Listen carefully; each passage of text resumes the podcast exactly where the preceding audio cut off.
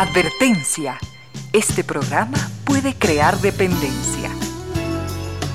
Dependencia de la buena música, del comentario oportuno, del momento poético, de las voces que siempre tienen algo que decir. Aquí se unen la música y la palabra, con cierto sentido.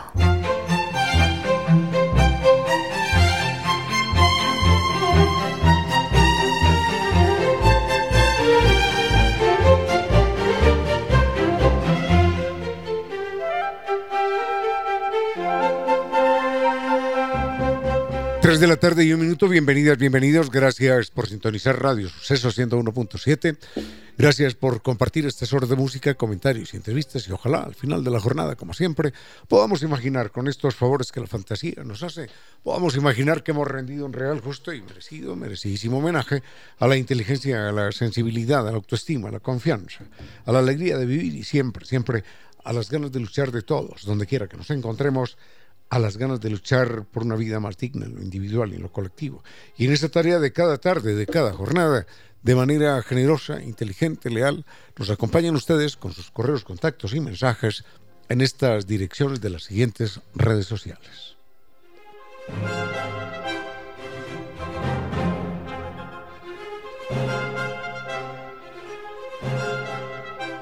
En Quito nos escuchan por la señal de 101.7 FM y desde cualquier parte del mundo en www.radiosucesos.fm. Facebook Radio Sucesos Ecuador, en Instagram arroba Radio Sucesos en Twitter arroba Radio Sucesos WhatsApp 0994 sí, 440 113 y en YouTube el canal Radio Sucesos 101.7. Las redes sociales de Concierto Sentido son las siguientes.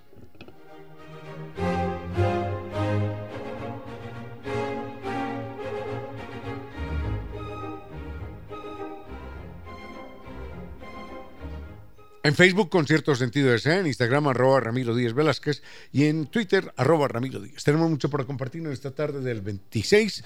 Al frente en controles está el doctor Vinicio Soria, dispuesto a entregarnos la mejor música. Tenemos temas relacionados con el ser humano en general, con las colectividades, con algunos en particular, de literatura y demás. Bueno, vayamos con música y volvemos en un momento. Pero recordamos, por supuesto, que este espacio llega hasta ustedes gracias a la presencia de estas destacadas empresas e instituciones que creen que la radio, en medio de nuestras humanas, inevitables limitaciones, la radio puede y debe llegar siempre con calidad y calidez.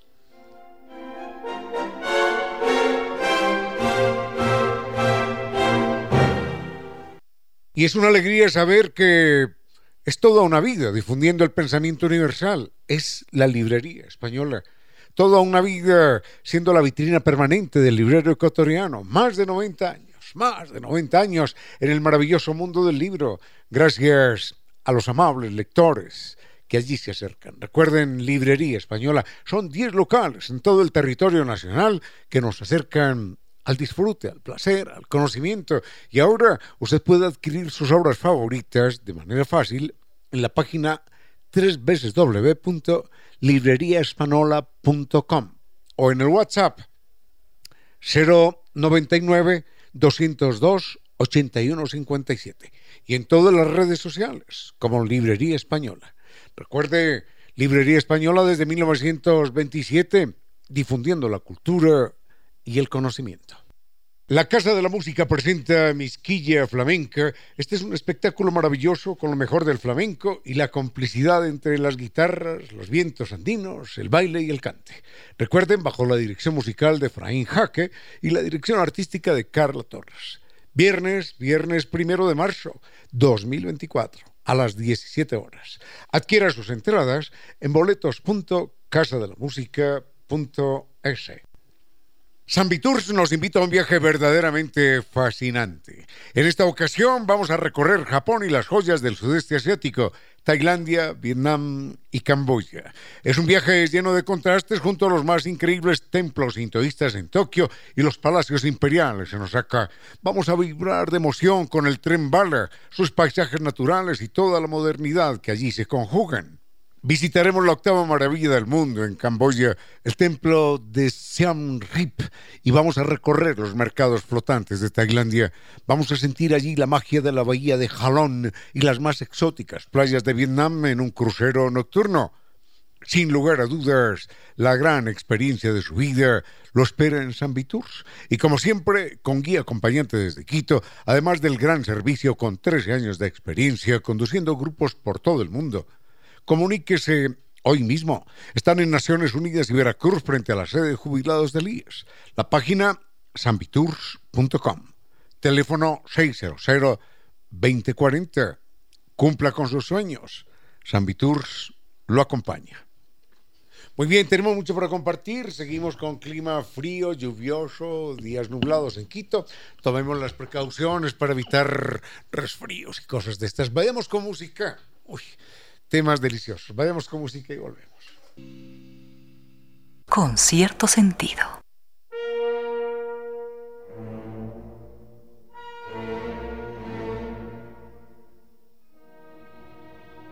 Muy bien, nos preguntan por eh, antropología, por los pueblos, un tema un poquitín eh, amplio y delicioso, además, porque hay mucho, mucha tela que cortar, como dicen eh, coloquialmente. Pero el primer personaje que me piden que invite es a Tomás Moro. de Tomás Moro ya hemos hablado en alguna ocasión. Tomás Moro es un personaje del siglo...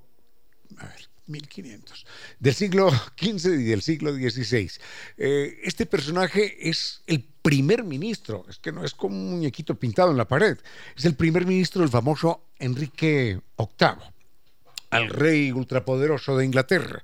Sucede que este personaje, Tomás Moro, era considerado un, bromista, un filósofo. De hecho, le decían el filósofo que ríe, porque era un hombre que decía las cosas muy serias, las decía siempre de una manera indirecta, siempre de una manera sarcástica, siempre utilizando una parábola o una paradoja, si se quiere, para poder, para poder dejar claramente impreso el mensaje de él, de Tomás Moro, bueno, es un, es un final muy triste, enseguida lo comento, pero de Tomás Moro mmm, hay, algo, hay algo importante y es la visión que el tipo tiene en el mundo en una época en la que se consideraba que lo más valioso, lo más valioso era el oro. Y a esto nos hemos referido en algunas ocasiones aquí en el programa. El oro es un material absolutamente inútil, inservible. No tiene sentido seguir sacando el oro. Claro que la gente dirá, pero usted es antipatriota porque el oro nos da dinero. Bueno, esa es otra historia. Lo que tiene sentido es que el oro no tiene sentido. El oro no sirve para nada. Para lo que lo utilizamos, con lo que tenemos, basta y sobra. Basta y sobra tenemos oro para los próximos por lo menos 10.000 años en utilización industrial. Ya con el que tenemos no habría que sacar más oro en 10.000 años, porque, porque los usos industriales son mínimos. El oro sirve para fanfarronear, para eso sirve, fundamentalmente. Pero no, no representa, no produce, no genera riqueza. Absolutamente no. Es más importante un litro de agua que un litro de oro en términos vitales. Usted con ese litro de agua pues, salva su vida, salva la vida de un niño.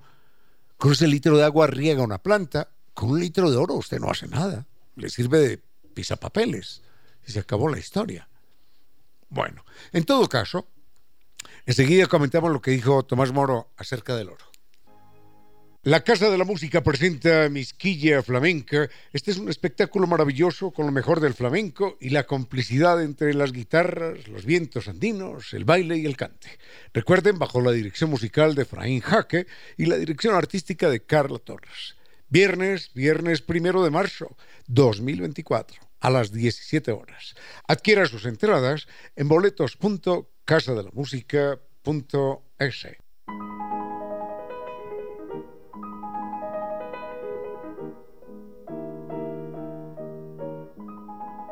Vayamos con Tomás Moro, que es un personaje que en su momento mm, es el primer ministro de Enrique VIII, el ultrapoderoso eh, y temible rey de Inglaterra, que entró en problemas, entró en problemas con, con Roma y de allí surge la, idea, la, la, iglesia anglicana, que es una iglesia igual, igual la gente que va a una misa anglicana no encuentra diferencia alguna con la misa católica, no hay diferencia alguna.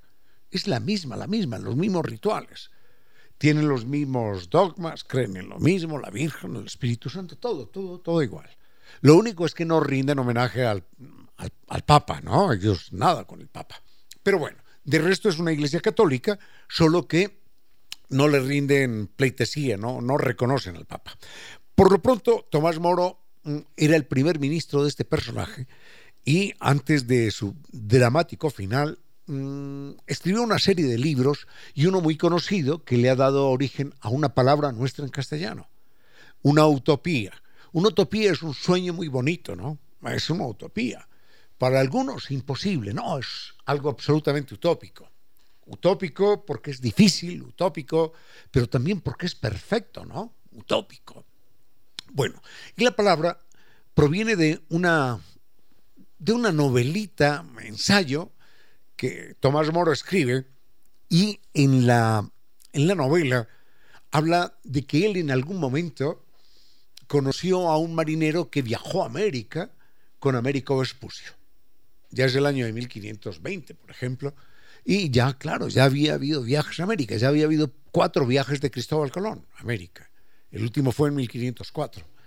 Y en ese viaje, el marinero de Américo Vespucio le cuenta a Tomás Moro que en algún lugar del mar, de la mar Oceana, él encontró una isla que había sido creada artificialmente por un grupo de hombres y que esos hombres habían después cortado la conexión con el continente.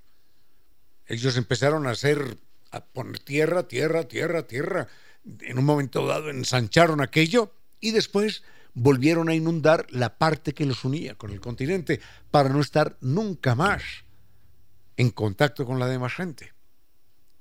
Y estos señores en Utopía tenían una serie de normas, de principios, de leyes que, que resultan sorprendentes. Pero bueno, para empezar, allí hay un juego de palabras. La capital de aquella ciudad se llamaba Amaurota, creo, Amurota, no recuerdo, Amurota, digamos que era Amurota, y Amurota quería decir sin, sin muros, ¿eh? sin muros, mm, porque, porque se vivía en paz, a diferencia de las ciudades europeas, donde todas guerreaban con todas y eran ciudades amuralladas, allí la ciudad de Amurota o Amaurota, no recuerdo, vivía, vivía sin murallas, y de ahí viene el nombre.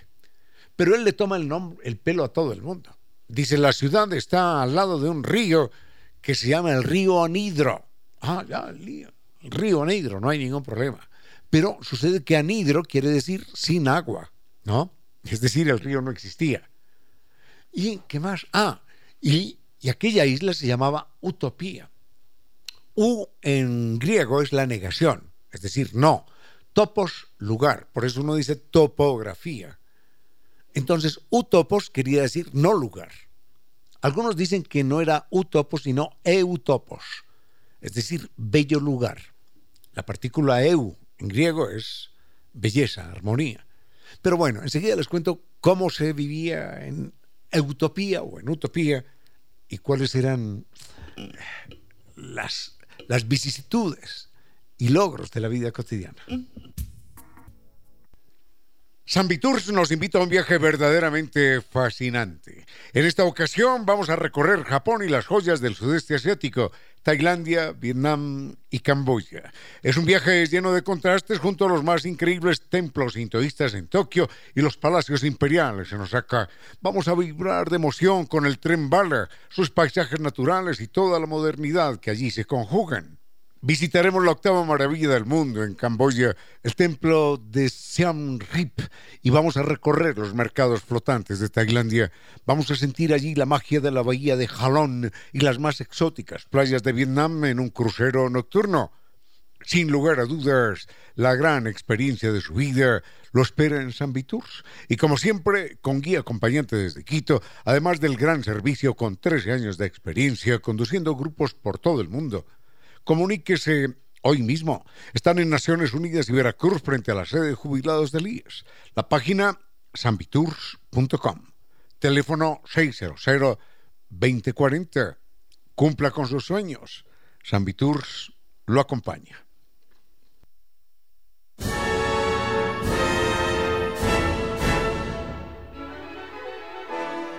Tomás Moro y su obra Utopía son una, una referencia verdaderamente apasionante. Hay que recordar que eh, es una ficción, ¿no? Utopía quiere decir no lugar, el río sin agua, eh, la ciudad sin muros, ese lugar simplemente no existía. Pero mm, él empieza a hablar de la organización social, de Utopía, y él cuenta que, mm, bueno, allí, allí no hay propiedad privada, y dice, eliminando la propiedad privada se eliminan todos los problemas. Nadie tiene por qué robarle a nadie, nadie tiene que matar a nadie, nadie, tiene que envidiar nada a nadie, porque todos son, todos son iguales. Las casas, todas las casas son iguales. Todos están obligados a trabajar tantas horas, creo que eran cuatro horas, y el resto del tiempo lo dedicaban a estudiar y, y al ocio. Pero eso sí, cada uno tenía que trabajar. Delitos había muy pocos, y a los delincuentes no existía la esclavitud, no pero a los delincuentes se les castigaba de, de dos maneras especiales. La primera, con la esclavitud, con la esclavitud temporal, ¿no? Alguien cometió un delito y de acuerdo con la gravedad, tenía que ser esclavo de, de alguien o de lo que dijeran un grupo de personas, eh, sabios, dirigentes, o mm, de la comunidad en su totalidad.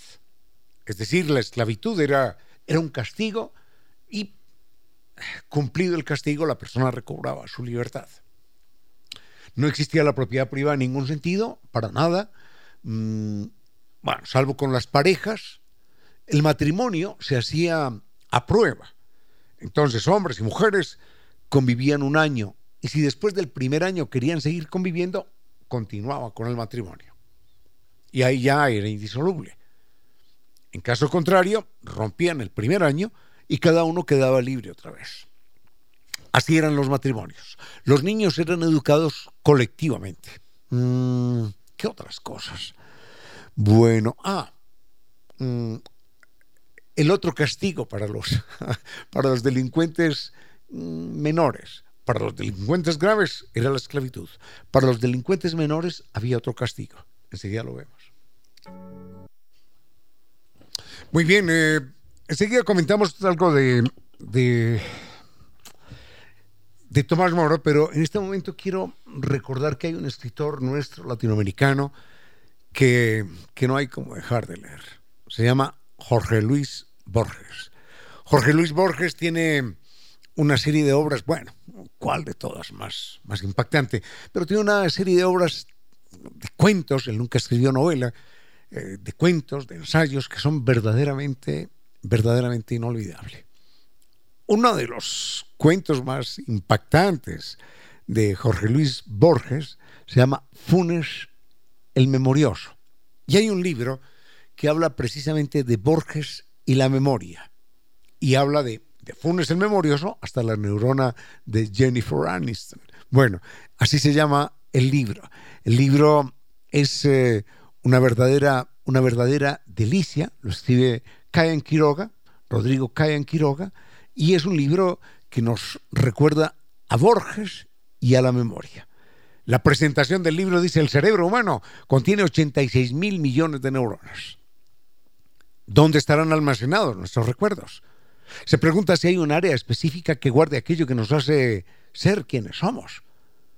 Borges y la memoria es una obra maestra de la divulgación en la que este neurocientífico, eh, eh Quiroga, Rodrigo Cayan Quiroga, este neurocientífico salta a la fama por, eh, por descubrir la neurona, llama él, de Jennifer Aniston, y juega a aludir la pregunta sobre la localización de la memoria acudiendo a personajes literarios, como es el caso de Funes el Memorioso.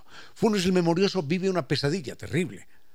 Oh, Funes el Memorioso es un hombre que no puede olvidar, no puede olvidar. Entonces, su vida, su vida se convierte en un tormento, así como se convierte también en un tormento la vida de las personas que vamos olvidando las cosas. Este es un libro delicioso de Funes, bueno, de la memoria, acerca de la memoria. Borges y la memoria, de Funes, el memorioso, a la neurona de Jennifer Aniston.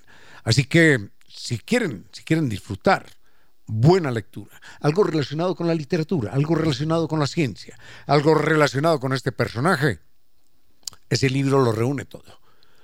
Con la psicología también. Borges y la memoria en librería española desde 1927. Que su sonrisa sea el reflejo de su felicidad desde hoy y para siempre. Vaya a New Dental Care, donde están preparados para atender todas las especialidades odontológicas y hacer de su sonrisa el mejor secreto para la vida.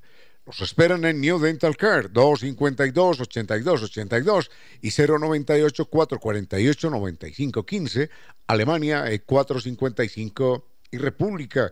Los puede seguir en redes sociales, Facebook, Instagram y TikTok. Página www.newdental.com.es. New Dental Care. Contagie su sonrisa.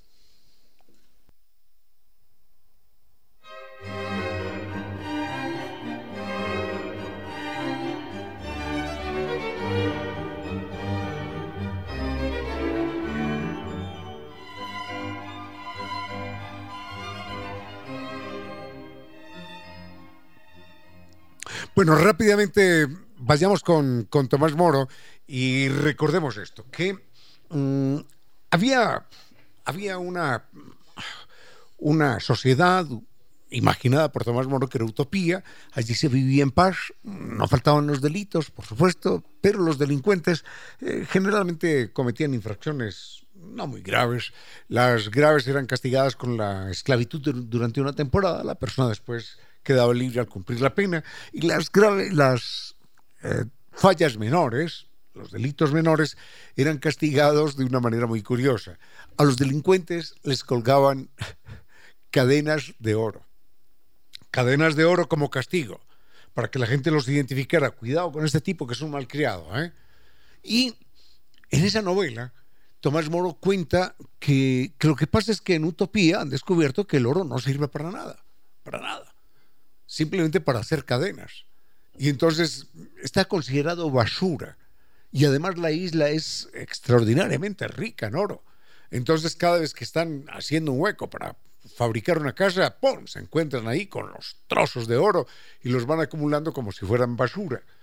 Bueno, mm, y el oro lo utilizaban como, como, como un estigma, ¿eh? como una marca para distinguir a los delincuentes mire, mire, ese lleva oro, es un tipo malcriado, así que, hay que ponerle cuidado.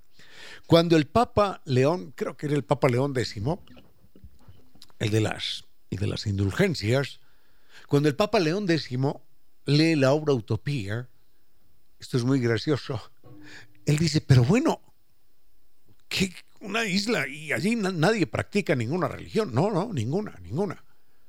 Bueno, el que tenga alguna religión la tendrá en privado, pero hay tolerancia total, no hay templos, no hay iglesias, no hay nada, no hay nada. Es un acto privado y se acabó la historia. Entonces el Papa dice, bueno, pero ¿y el oro? No, al oro no le, no le digo que es basura, hombre, es basura.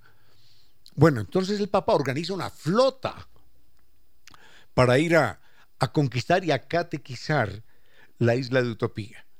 Y Tomás Moro le tuvo que explicar que no, que no, que, que no era verdad, que era simplemente una parábola que él estaba utilizando para señalar que se puede vivir bien sin, sin complicarle la vida a los demás, en ningún sentido, sin querer ser más que los demás.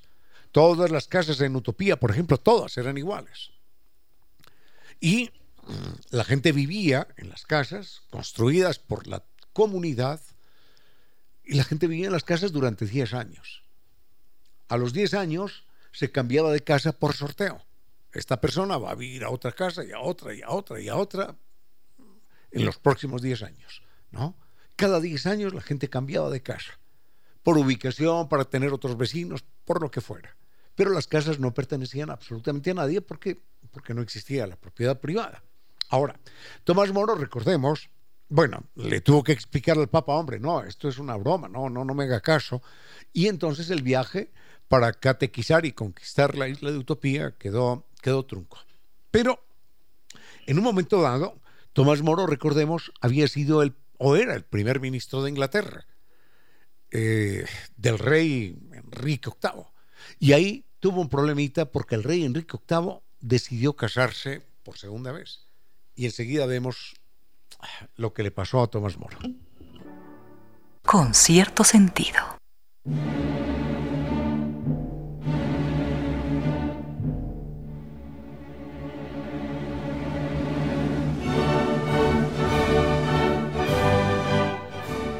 Hay un momento en el que mm, Enrique VIII de Inglaterra, que obviamente obedecía al Papa como todos los reyes de Europa, Enrique VIII de Inglaterra decide casarse. Entonces, pero casarse por segunda vez. Y esto significa un rompimiento, una ruptura con la Iglesia de Roma, porque recordemos lo que, ¿cómo es? Lo que Dios une, que no lo separe el hombre, algo así, ¿no? El matrimonio es a perpetuidad, de acuerdo con la Iglesia. Esto eh, originó que, Enrique VIII insistiera, hombre, por favor, anúleme el matrimonio, porque es que eh, pasó esto, pasó lo otro, y me voy a casar con otra señora. El papá entra en cólera, le dice, pero por ningún motivo, hombre, por ningún motivo. Usted puede ser Enrique, lo que sea, puede ser el rey de donde se le antoje, pero no. Es un mandamiento divino y se acabó la historia. Entonces Enrique pues, le dice, hombre, puede ser mandamiento de quien sea, pero yo quiero a mi segunda mujer y me voy a casar con ella. Entonces le pide a, Tomás Moro, que era su ministro, su primer ministro, y que era un hombre reconocido por su capacidad eh, argumentativa y demás, le pide que defienda su posición ante el Papa. Y Tomás Moro le dice, no, no, no la defiendo porque ¿Por qué no? Porque no, no hay por qué echar por tierra un mandamiento de Dios. Así que usted eh, puede ser el rey de Inglaterra y mi superior y todo lo que se quiera, pero hay que cumplir el mandamiento de Dios. El matrimonio es a perpetuidad. Usted no se puede separar de su esposa. Usted tiene que seguir con ella y no se puede casar con otra mujer. Simplemente no. Entonces, Enrique VIII, ni corto ni perezoso, decide primero romper con el Papa. Punto. Rompe con Roma. En segundo lugar, crea su propia iglesia, la iglesia anglicana. En la iglesia anglicana, la máxima autoridad, para decirlo de alguna forma, el Papa, el Papa de la iglesia anglicana es el rey de Inglaterra.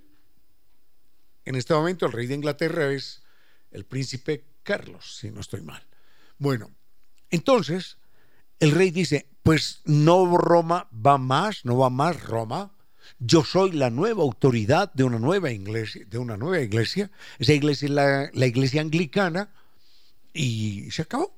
Y siguen siendo católicos en todos los dogmas, en todos los rituales, en todas las celebraciones católicos exactos, copy-paste, pero no le obedecemos al Papa. Ahora, como usted, don, don Tomás, no me quiso defender, pues va a pagar con su cabeza. Y enseguida les cuento cómo fue el final de Tomás Moro. La Casa de la Música presenta Misquilla Flamenca. Este es un espectáculo maravilloso con lo mejor del flamenco y la complicidad entre las guitarras, los vientos andinos, el baile y el cante. Recuerden, bajo la dirección musical de Fraín Jaque y la dirección artística de Carla Torres. Viernes, viernes primero de marzo 2024 a las 17 horas. Adquiera sus entradas en boletos.casadelamusica.es.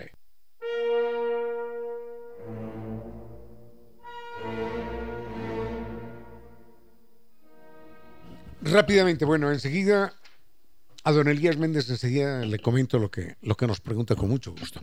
Eh, rápidamente vayamos con Tomás Moro. Enrique VIII, furioso, decide, bueno, el que no me apoya a mí, paga con su cabeza. Y usted puede ser mi primer ministro, pero está condenado a muerte. Entonces lo más triste, esto es imperdonable, lo más triste es que condena a Tomás Moro a la guillotina, a la guillotina. Y la guillotina, en aquella época, estaba destinada a los delincuentes más bajos, a los peores delincuentes. La horca estaba destinada a los delincuentes políticos. Entonces el, rey este, por humillar a su primer ministro, a Tomás Moro, lindo personaje, dice, bueno, usted está condenado a muerte, pero no a cualquier muerte, lo voy a condenar como a un delincuente peor. Y va a la guillotina. Su hija, pobrecita, su hija tuvo que vender no sé cuántas cosas, quedó en la pobreza. Su hija tuvo que vender todo el lugar donde vivía. Pidió primero aplazamiento, no, no cancelación, sino aplazamiento de la pena de muerte. Y pidió, pidió que le dejaran vender una propiedad que tenía, que era lo único que tenía, una casuchita. Se quedó en la calle, vendió la casucha y con ese dinero pagó a yo no sé quién allá en la corte para que primero, primero ahorcaran a su padre, como a un delincuente político, como a un perseguido político. Y dijo, bueno, después de ahorcado, sí, córtenle la cabeza. Por eso es extraña una, una anécdota que cuentan de él, es extraña, porque dicen que manejaba mucho humor.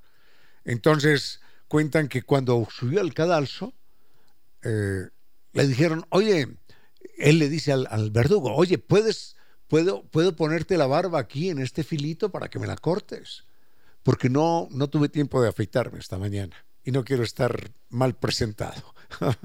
Eso cuentan de él, porque era capaz, yo no sé si es verdad o no es verdad, pero era capaz de hacer bromas aún en los momentos más dramáticos para él mismo.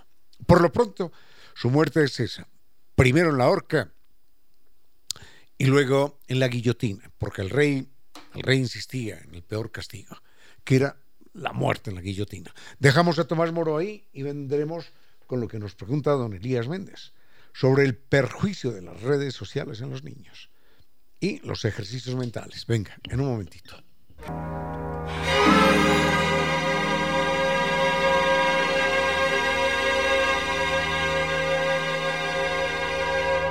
unos consejos comerciales y regresamos con cierto sentido.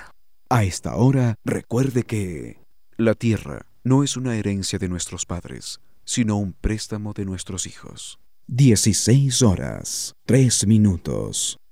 Cuenta un novelista que en alguna ocasión un hombre muy pobre, por amor a su familia, decidió jugarse la vida y acuñar moneda falsa. La esposa de aquel hombre fue descubierta cuando intentó comprar pan con la primera moneda y al ser apresada y aunque la presionaron, protegió a su esposo y no lo delató. Pero el representante del rey fue el encargado de interrogarla. Entonces la engañó y le dijo que el esposo tenía un amante. En ese momento, confundida y manipulada, la mujer fue presa de los celos y terminó denunciándolo. Esta historia despertaba sonrisas de admiración en algunos que la escuchaban y celebraban la astucia del representante del rey.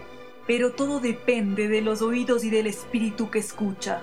Cuando un buen sacerdote conoció el relato, tomó partido por la pareja y dijo que la justicia debería juzgar al representante del rey por calumniador y por no entender algo conmovedor como era el hambre de una familia. Este es un fragmento de una colosal novela llamada Los Miserables, escrita por Victor Hugo, dramaturgo, poeta, novelista francés del siglo XIX. No fue fácil en el plano amoroso y familiar la vida de Víctor Hugo, que parece en muchos momentos una novela para leer sin respirar. Pero ante todo Víctor Hugo es el gran genio de las letras, inclusive genio precoz. Cuando publicó su primer poemario, el rey Luis XVIII lo tuvo y lo leyó y le asignó una pensión de por vida. Víctor Hugo tenía en ese momento 20 años. Víctor Hugo, con justa razón, fue considerado por los franceses como un héroe nacional, como una leyenda viva. Conozcamos algo de Víctor Hugo a través de algunos pensamientos suyos, como cuando decía, La mejor religión es eh, la tolerancia, y en los ojos del joven arde la llama, en los del viejo brilla la luz. o cuando afirma. Produce una inmensa tristeza saber que la naturaleza habla y los humanos no escuchamos. Víctor Hugo estaba naciendo un día grato como hoy, 26 de febrero de 1802. Y nos dejó la huella de su pensamiento y de sus grandes obras de las que siempre se vuelve con el corazón estremecido.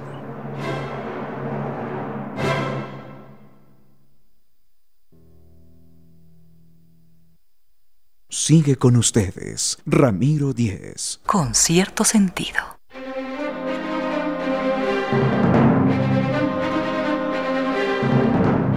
Rápidamente veamos esto. Este es un tema verdaderamente preocupante y no le está prestando nadie la suficiente atención. Eh, don Elías Méndez nos dice, bueno, saludos, muchísimas gracias. ¿eh? Eh, el perjuicio de las redes sociales en los niños. Vayamos por partes. Mm, con el uso del celular, el uso del celular y de la pantalla en general, pero particularmente del celular. El problema es este. El cerebro se va formateando, y sobre todo en las edades más tempranas. Es algo verdaderamente impresionante.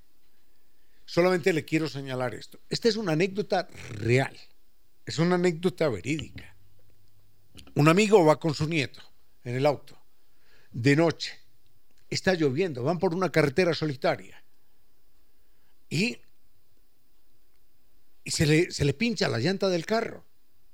No, perdón, no es su nieto, es va con su hijo. Se le pincha la llanta del carro. De noche, carretera solitaria, lluvia, ah, panorama poco agradable, ¿no? Entonces el hombre, ofuscado, preocupado, se, se, baja del carro a montar la llanta, llueve y ¡pum! y sol, sol a la carretera. Y el niño le dijo, papi, ¿por qué no cambiamos de canal? ¿Sí? Cambiemos de canal.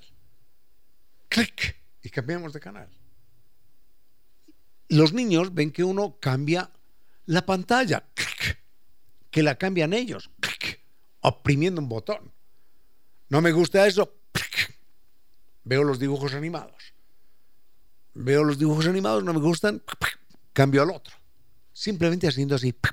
Y como creen que esa es la realidad, porque no se confunde, no se distingue entre la realidad y la fantasía de la pantalla en el cerebro de un niño, entonces para él la realidad es algo que se cambia así de fácil, oprimiendo un botón. Es verdaderamente peligroso, porque el niño después, con los años, se va a ubicar, se va a ubicar en el mundo y va a creer que todo es tan fácil como cambiar de canal. De hecho, hay mucha gente que piensa eso también, ¿no? Ah, no me gusta eso, ya cambio, hago, hago lo otro. No, no es así. La realidad no es desechable. La realidad no se soluciona con un mando a distancia. La realidad es algo que construimos todos los días y que otros nos han construido también. Primer detalle.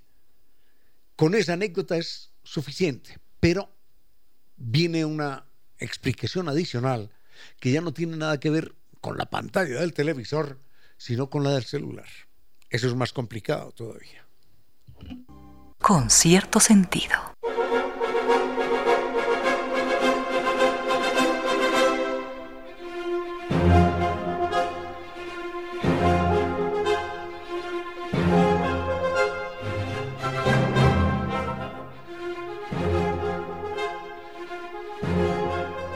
Muy bien, vayamos con esta pregunta muy puntual de don, de don Elías Méndez. Eh, ah, es que es un poquitín más larga. Bueno, eh, quiero comentar el daño, el daño terrible que hacen los teléfonos celulares, particularmente en la mente de los niños, de los adultos también. ¿eh? En esto he insistido mucho. Sucede que el cerebro humano se va acomodando a lo que, a lo que las exigencias lo obligan. Imaginemos esto. Imaginemos que, que, en la vida nos limitamos a subir dos escalones, dos escalones y nada más, dos escalones. El día que tuviésemos que subir 20 o 30, desfalleceríamos, porque el cerebro y el cuerpo no, no pueden ir más allá. Ha sido un largo, un largo aprendizaje, una larga fijación. Se ha visto el caso de animales en los zoológicos que están encerrados en una, en una jaula de eh, tres metros por tres metros. Y el animal camina tres metros en una dirección, tres metros en otra, tres metros, y se devuelve y camina solamente tres metros en un sentido. Ese animal sale a un campo abierto, amplio, en plena libertad, y no puede dejar de caminar en vueltas. Camina, camina tres metros, se detiene, gira, tres metros, se detiene, gira. Es un, es un verdadero drama. El cerebro aprendió eso y ahí se quedó. ¿Qué tiene que ver esto con el celular? Bueno, vayamos con otro animal antes. Con las pulgas, ya lo he dicho. Una pulga puede saltar 50, 70 centímetros. Usted encierra la pulga en un recipiente que, tiene un techo de vidrio, por ejemplo, y la pulga salta y el recipiente tiene un techo de 20 centímetros de altura. A los 20 centímetros la pulga se golpea, cae, se golpea, cae, se golpea, cae. Después usted quita el techo y la pulga ya no salta más allá de 20 centímetros. Salta 20 centímetros y cae. Antes podía saltar 50 o 70, pero ya su cerebro le dice, no, hasta aquí nada más, hasta aquí nada más. Con el ser humano pasa lo mismo que con, con estos animales. En el plan de la lectura,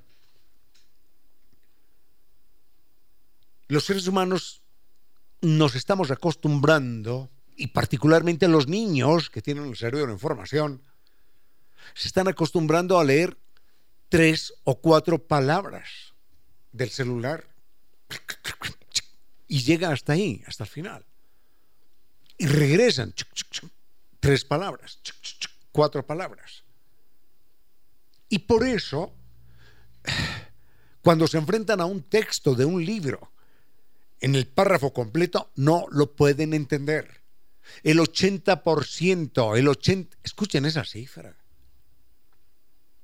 El 80% de los bachilleres ecuatorianos tiene problemas de lectoescritura. Es decir, el 80% de los bachilleres ecuatorianos leen un texto y no lo comprenden el 80% de los ecuatorianos, de los bachilleres ecuatorianos, tiene que elaborar un texto de media página sobre un acontecimiento X y no lo puede, no lo puede articular. No lo hace comprensible. Porque son tres palabras, cuatro palabras, cuatro palabras, tres palabras. Y si ustedes se dan cuenta, la gente hoy, mm, particularmente algunos presentadores jóvenes, están hablando igual cuando hablan en televisión, a veces llega un, video en, Twitter donde, un, sobre todo los españoles son muy dados a eso. Entonces dicen, la situación de España, tres palabras, la situación de cuatro. La situación de España atraviesa por momentos graves. Tres palabras. Y lo tiene que decir en dos bloques. La situación de España atraviesa por momentos graves. Por ejemplo, ayer, en el parque de la Moncloa, estoy inventando, un grupo de manifestantes intentó atacar. Y de a dos palabras, de a tres palabras, de a dos palabras, de a tres palabras. No puede decir, ayer en el parque de la, Moncloa, de la Moncloa un grupo de manifestantes intentó atacar a la policía que estaba resguardando el orden. No, no pueden decir eso. Tienen que decirlo dos, tres palabras, dos, tres palabras porque así lo han venido leyendo hace mucho tiempo. Entonces no leen el Quijote diciendo, en algún lugar de la Mancha de cuyo nombre no quiero acordarme, vivía no ha mucho tiempo un hidalgo de los de qué sé yo. No, no dice eso.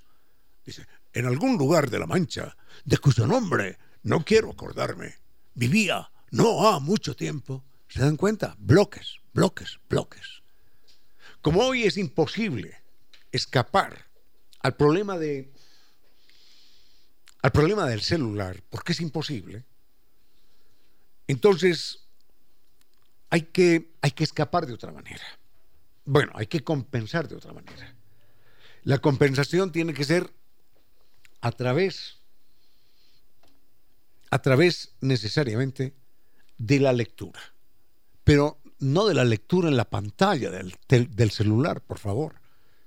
Tomen un libro, un libro de papel, un libro de papel, un libro impreso, y lean ahí. Y cuando le lean a su hijo, no le lean de a dos palabras, de a tres palabras, no. Léanle, léanle de corrido. Si uno dice, es que en 1921, a ver, uno puede leer, en 1921, eh, veamos esto, estoy imaginando. En 1921, Ernest Hemingway se casó con la señora Richardson, que fue la primera de sus cuatro esposas. Esa es una forma. La otra forma es decir, en 1921, Ernest Hemingway se casó con la señora Richardson, que fue la primera de cuatro esposas. Así no, porque así aprende el niño y así va a hablar y así y cuando tenga que enfrentarse a un texto largo no lo va a poder leer. No lo va a poder entender. Está claro. Las cifras están allí. El 80%, 80% de los bachilleres ecuatorianos que van a entrar a la universidad, que van a mandar en el país. El 80% tiene problemas de lectoescritura es decir, manejan algún grado de analfabetismo el 80% de los bachilleres graduados del Ecuador. Es impresionante. Así que el único antídoto, el más poderoso, es la lectura. Lea libros impresos. Se me quedan algunos temas, entre ellos una pregunta del señor don Elías Méndez, pero es que enseguida necesitamos hablar con dos queridos amigos. Vayamos con música y volvemos. Esa, esa linda voz de esa preciosa cantante, hay que verla, también es bellísima, dice, toda mi vida será de felicidad estando contigo. Es lindísimo. Pero bueno, quien nos va a contar aquí acerca de Taiwán es el señor embajador, es el doctor Augusto Ten Liao, es el señor embajador de Taiwán en nuestro país. Taiwán es una isla pequeñita que es apenas un poquitín más grande que, Pichincha y que van a vivir juntos. Y tiene un total de unos, pueden ser unos 20, 25 millones de habitantes. 24, ah bueno, 24 millones de habitantes. Es una isla preciosa. La vida, la vida me permitió a mí el regalo maravilloso de de estar en esta isla, de conocerla y de estudiar allí. Y debo señalar que, que más que un viaje físico, que le dura uno 24 horas ¿eh? en avión, más que un viaje físico es un viaje, es un viaje espiritual. Por los valores, por la calidad de vida, por la calidad de los habitantes de Taiwán. Es algo verdaderamente inolvidable. Pero yo no voy a hablar. Que hable el señor embajador, el doctor Augusto Liao. Señor embajador, bienvenido, gracias por estar acá. Muy buenas tardes, muy buenas tardes. tardes. Eh, mi, amigo Ramiro Díez y por supuesto, las ah, audiencias de, con, con ciertos sentidos, que este es un gran honor para regresar aquí otra vez. Y hoy eh, tengo un placer para quería compartir la información sobre la beca de Taiwán para que los jóvenes que puede visitar, eh, puede estudiar en Taiwán. Yo creo que es un, un tema muy importante para los ecuatorianos jóvenes. Es muy importante porque el abanico de carreras profesionales que ofrece Taiwán es un abanico verdaderamente amplio, en primer lugar. En segundo lugar, son las carreras de más actualidad en el mundo. Hay que recordar, por ejemplo, que en informática, en chips y demás, Taiwán es el primero, el primero, el primer proveedor mundial. Usted ve un automóvil en Alemania, o ve volar un avión aquí en Quito, o utiliza un control remoto en Nueva Zelanda. Y en esos tres países, los o en Estados Unidos, los componentes son hechos en Taiwán, fabricados en Taiwán por la gran inteligencia, por la gran industria de este pueblo. Gracias. Sí, todo lo que usted ha dicho es correcto, porque eh, ahorita en ese mundo, más que 64% de semiconductor es chip. es hecho en Taiwán y los niveles más altos, por ejemplo, de eh, satélites, de aviones, 94% de chips hecho en Taiwán. Los satélites rusos, los satélites norteamericanos, los satélites que ha enviado en algún momento Alemania y, e Inglaterra, y la China continental también. Sí, correcto. Esos, satélites tienen el 94% de los chips hecho en Taiwán. Sí, ¿Esa es, la industria de Taiwán? Sí, eso es razón que eh, yo siento es importante para compartir la información. Taiwán ahorita, por supuesto, es, es famoso, famoso por su tecnología, por su industria. Y eh, hace, pero hace 40 años, Taiwán también era eh, número uno de exportación de, de, bananos.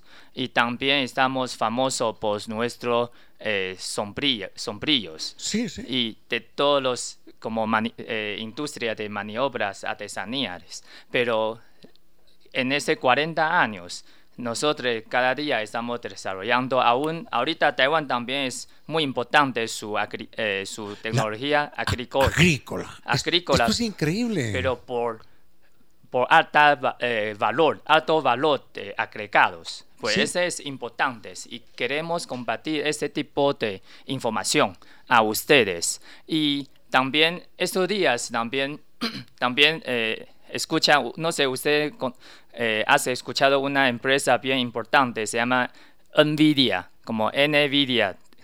Es una, una, una empresa de, ¿cómo se llama?, de diseño de la unidad procesamiento de gráfico, como GPU, y también es un, para un interfaz de programación de aplicación, como API. Es, ese que lo que ahorita está de moda de, ¿cómo se llama?, eh, inteligencia artificial. La inteligencia artificial creo que más que la mitad del mundo de este tipo de trabajo tiene que comprar producto o programa de este en, como Nvidia, como Nvidia y su, eh, su, ese como valor de esa empresa de este año ya más que eh, solo bajo de 11 países del mundo. pues una empresa es más grande que como 180 países del mundo. sí, sí. Mire, le comento una cosa. es impresionante todo lo que se aprecia en Taiwán. Sí, Por ejemplo, usted mencionó, usted mencionó el tema de la agricultura. La agricultura en Taiwán es de un altísimo desarrollo y valdría la pena que Ecuador, que tiene una ah, que tiene una vocación agrícola también, Ecuador que tiene que tiene una frontera agrícola eh, que nos alimenta mm, de una manera satisfactoria, pero podría ser aún mejor y podríamos exportar, y como lo hacemos a distintas partes del mundo, que Ecuador estuviera más en contacto con la realidad de la, de la alta tecnología agrícola que, que en Taiwán existe, ¿no? Sí, correcto. Pues lo que acaba de mencionar es Nvidia, su presidente se llama Jason Huang él tuvo su e, es un taiwanés. Y, tú, ahorita, por supuesto, la empresa está en Estados Unidos, pero él, tuvo su educación desde Taiwán. Por eso es la razón que yo quería compartir este tipo de información, que Taiwán tiene muy buena, muy buena eh, calidad de educación. Y, y por supuesto, como usted acaba de mencionar, como ahorita agrícola, eh, sí, agricultura. En medicina. En, en medicina, por supuesto, salud sistema de Taiwán es también muy famoso.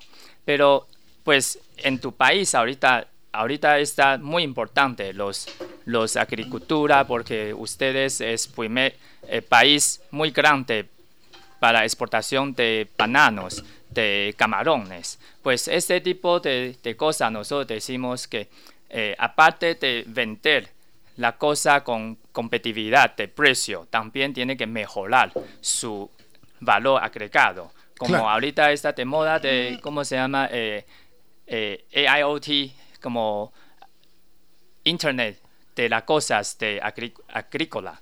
pues este es importante para aprender.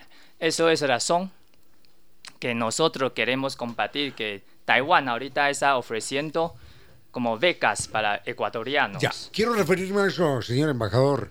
Eh, las becas en Taiwán, muchos, muchos sueños, o el sueño de muchos padres en nuestro país es que su hijo estudie en el exterior. Entonces se piensa en el país X, en el país Y, en el país Z. La ventaja con Taiwán es, primero, desde el punto de vista científico, Taiwán no tiene que envidiarle nada a nadie. Eso es un hecho.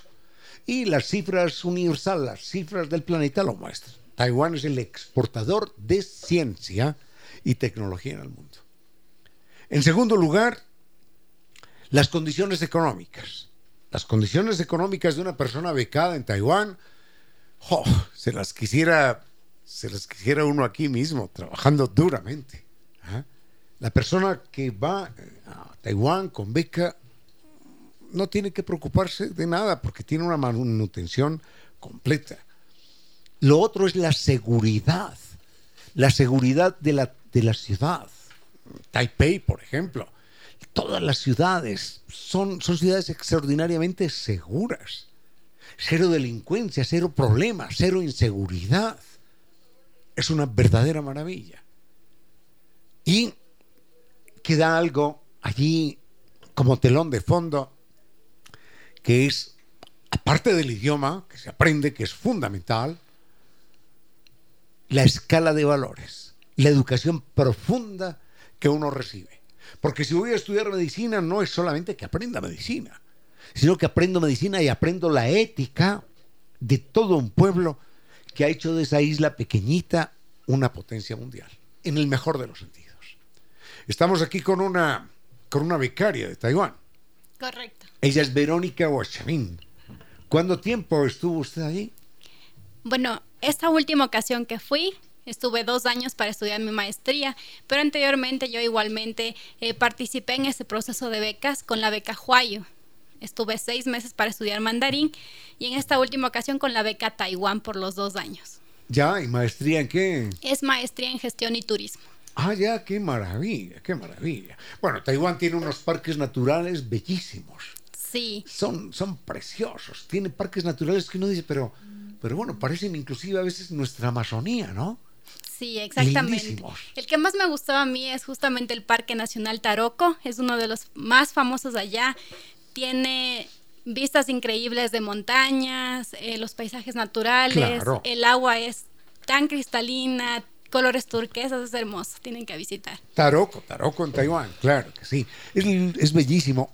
Primero dos años, no, primero seis meses aprendiendo el mandarín. Hay que decir la verdad, ¿eh? no es fácil la lengua. No, para nada. En los seis meses lo que aprendí es comenzar con la aprender la cultura primero. Palabras básicas, conversaciones sencillas y ya un poco más adentrarme en cuanto a, la, a esta experiencia de palabras nuevas relacionadas al, al, a, la, a, los pueblos que se comunicaban ahí, las comunidades pequeñas. Eh, tratar de comunicarme un poco más en cuanto a transporte, ordenar comida en restaurantes. Entonces, es un largo aprendizaje del idioma chino mandarín. Aún lo estoy aprendiendo, pero es muy bonito. Claro, no se deja nunca de aprender. ¿eh? Eh, los ideogramas son bellísimos, porque no es una lengua, no es una lengua común y corriente, es una lengua que esconde detrás de los rasgos, esconde un sentido de la filosofía y de la poesía bellísimo, bellísimo. Eh, siempre, siempre he puesto este ejemplo. Perdone que hable tanto, pero es que a mí me emociona Taiwán. Cuando yo en, nuestro, en nuestro país digo, eh, este es un hombre viejo, viejo, ¿ya? Estoy diciendo, mire, la misma palabra viejo para un ser humano que para un zapato.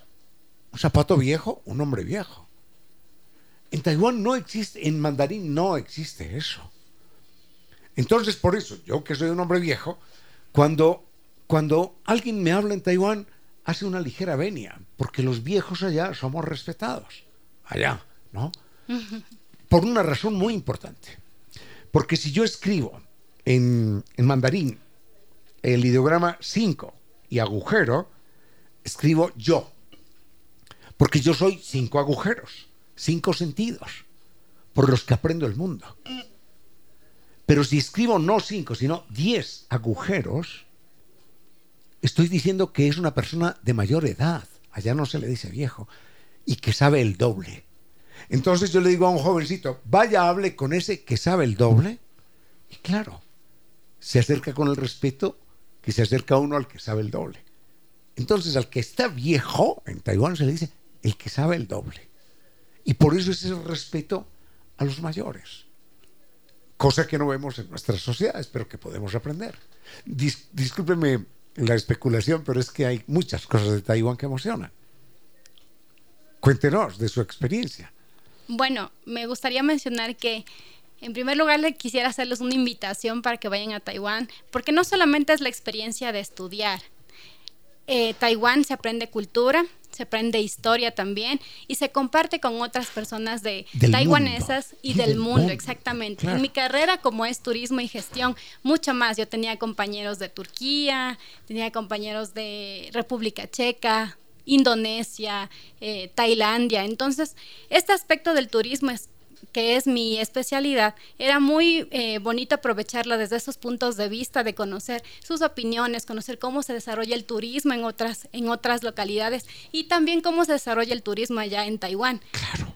Exacto. Entonces, una de las cosas que más me gustaba de Taiwán también es que ellos daban la posibilidad no solamente para que el extranjero se quede, y aprenda y luego se vaya. Más bien ellos invitaban a que los, los extranjeros nos quedemos, descubramos la cultura, tenían programas de, de field trips que se llaman como programas de un día para que visitemos y salgamos con personas de la comunidad taiwanesa y nos convirtamos en uno más de su familia y lindísima experiencia lindísima. Créame que estuve por allá en unas comunidades de la selva de la selva en Taiwán que tiene selva y era como estar en el oriente en el oriente ecuatoriano era bellísimo, bellísimo, bellísimo, sí. Sí, tiene muchos paisajes eh, bonitos de naturaleza, de montaña, pero asimismo la parte de la costa. Ah, no. Sí, ah, no. al sur son las mejores playas que pueden Además, tren bala.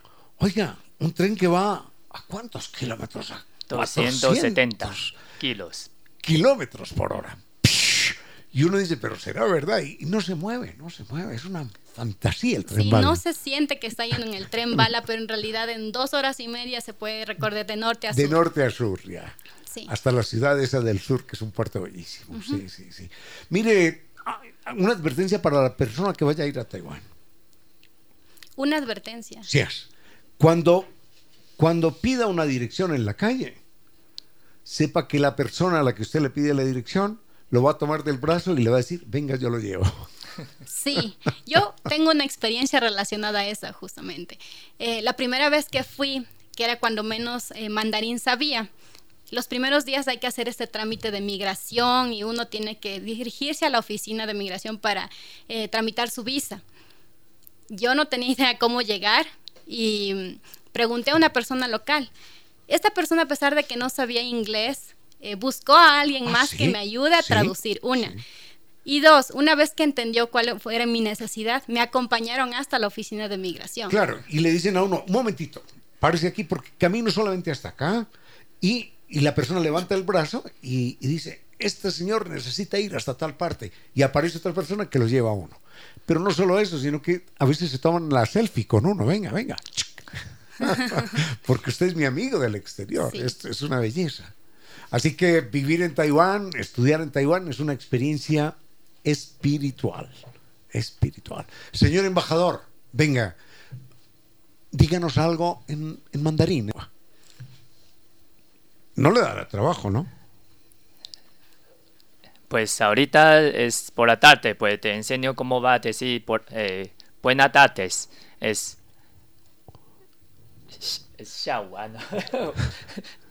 Eh, eh, buena, nosotros no hablamos, hablamos Zao buenos días, An por mediodía o, o Wan An por la noche, así. ¿Y qué es lo que me dice a mí Giovanni, que siempre me habla en mandarín? Me dice, sí, sí. ¿Ah? Ah, gracias. Ah, muy bien, muy bien. es gracias. Sí. bueno, muy bien. Hagamos la invitación. ¿Cómo hacemos para estar en contacto con la Embajada de Taiwán? Para que estudiantes ecuatorianos sí, ahorita... decidan, decidan escribir un capítulo bellísimo en su vida y postular para estas becas. Sí, ahorita Taiwán en, eh, cada año ofrecemos tres, eh, tres hasta cuatro tipos de, de becas. Uno para uno se llama beca de Taiwán, uno se llama beca de ICTF y otro se llama beca de Huayu, es para, mandarín y, y, es para los estudiantes de, licenciatura y maestría o doctorado. Y cada uno tiene diferente oferta, pero la, Básicamente podemos decir que eh, aparte ese beca es completo y no tiene que eh, tener de, de embolso para nada y es completo y no reembolsable. Correcto y es eh, estipendio mensual que para cada uno desde 500 mensual, 500 dólares mensual hasta 700 mensual más o menos. Y con eso yo lo digo, con eso uno vive en Taiwán sin problema. Eh, tiene, puede ahorrar la mitad para, para enviar a tu, a tu papá puede, en Ecuador. Dinero, ¿eh? como una remesa.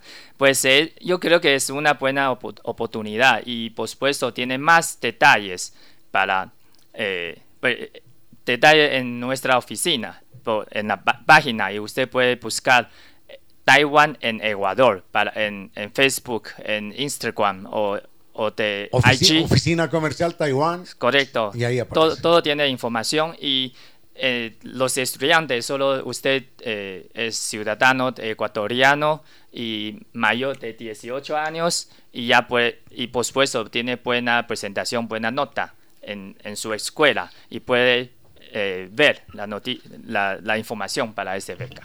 Bueno, muchísimas gracias a la doctora Verónica Huachamin por haber estado acá. Felicitaciones por su linda experiencia en Taiwán, es absolutamente envidiable. Eh, gracias, señor embajador, don Augusto Liao, por su presencia y sepa que en este espacio siempre encontrará corazones agradecidos. Gracias. Eh, yo también espero que todos mis amigos ecuatorianos, ecuatorianos puedan estudiar en Taiwán y regresa a dedicar su, su trabajo, su estudio para su mi querido como país de amigo Ecuador. Que así sea. Muchísimas gracias. Agradecemos al doctor eh, Giovanni Córdoba en Controles, al doctor Soria que nos acompañó antes, a nuestros gentiles, inteligentes, leales, auspiciantes, que creen que la radio, en medio de nuestras humanas, inevitables limitaciones, la radio puede y debe llegar con calidad y calidez. Y gracias a doña Reina Victoria, que inicia en este momento su vuelo de música y palabra. Conmigo no fue más por hoy. Fuerte abrazo. Los quiero mucho y hasta mañana.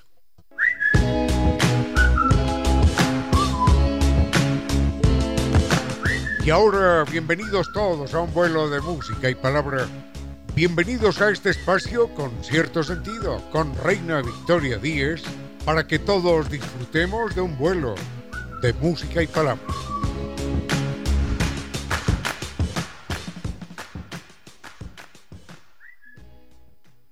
Estamos ya en lunes, queridos amigos, lunes 26 de febrero de 2024. Bienvenidos todos a un vuelo más de música y palabra con cierto sentido. Gracias siempre por sus diferentes mensajes que nos llegan a través de las redes sociales, Facebook con cierto sentido, X arroba Reina Victoria DZ, Instagram arroba Reina Victoria 10. Por favor, vayan a mi red social de Instagram arroba Reina Victoria 10. Justamente ayer publiqué un video con una recomendación cinematográfica para que me cuenten cómo la ven, si es que les gustó, si es que la han visto, si la piensan ver, si no les gusta el cine, en fin, para que estemos en contacto, que siempre es lo más importante, porque este, queridos amigos, es su espacio. Ustedes son copilotos de este vuelo de música y palabra con cierto sentido. Y hoy en Controles, el doctor Córdoba nos va a entregar un tema musical que quizás vaya acorde con estos, um, con estos días uh, lluviosos, fríos. Vamos con Fever Ray. Sigamos en este vuelo de música y palabra. ¿Qué tal les pareció el tema musical que acabábamos de escuchar? Escríbanme a través de redes sociales, Facebook Concierto Sentido X arroba Reina Victoria DZ, Instagram arroba Reina Victoria 10. Y también vean el videito que publiqué ayer por la noche y me cuentan si es que les gusta y no se pierdan del blooper que está en las historias. Bueno, vamos con diferentes temas que ustedes han propuesto. Por acá me preguntan por el origen de la lógica. interesante tema que sale a colación, interesante, sumamente agradable, importante, que forma parte parte justamente de la historia de la cultura, de los pueblos. Ahora, ¿cuándo aparece la lógica? Es la pregunta. Vamos a referirnos a ella y a su historia dentro de un momento.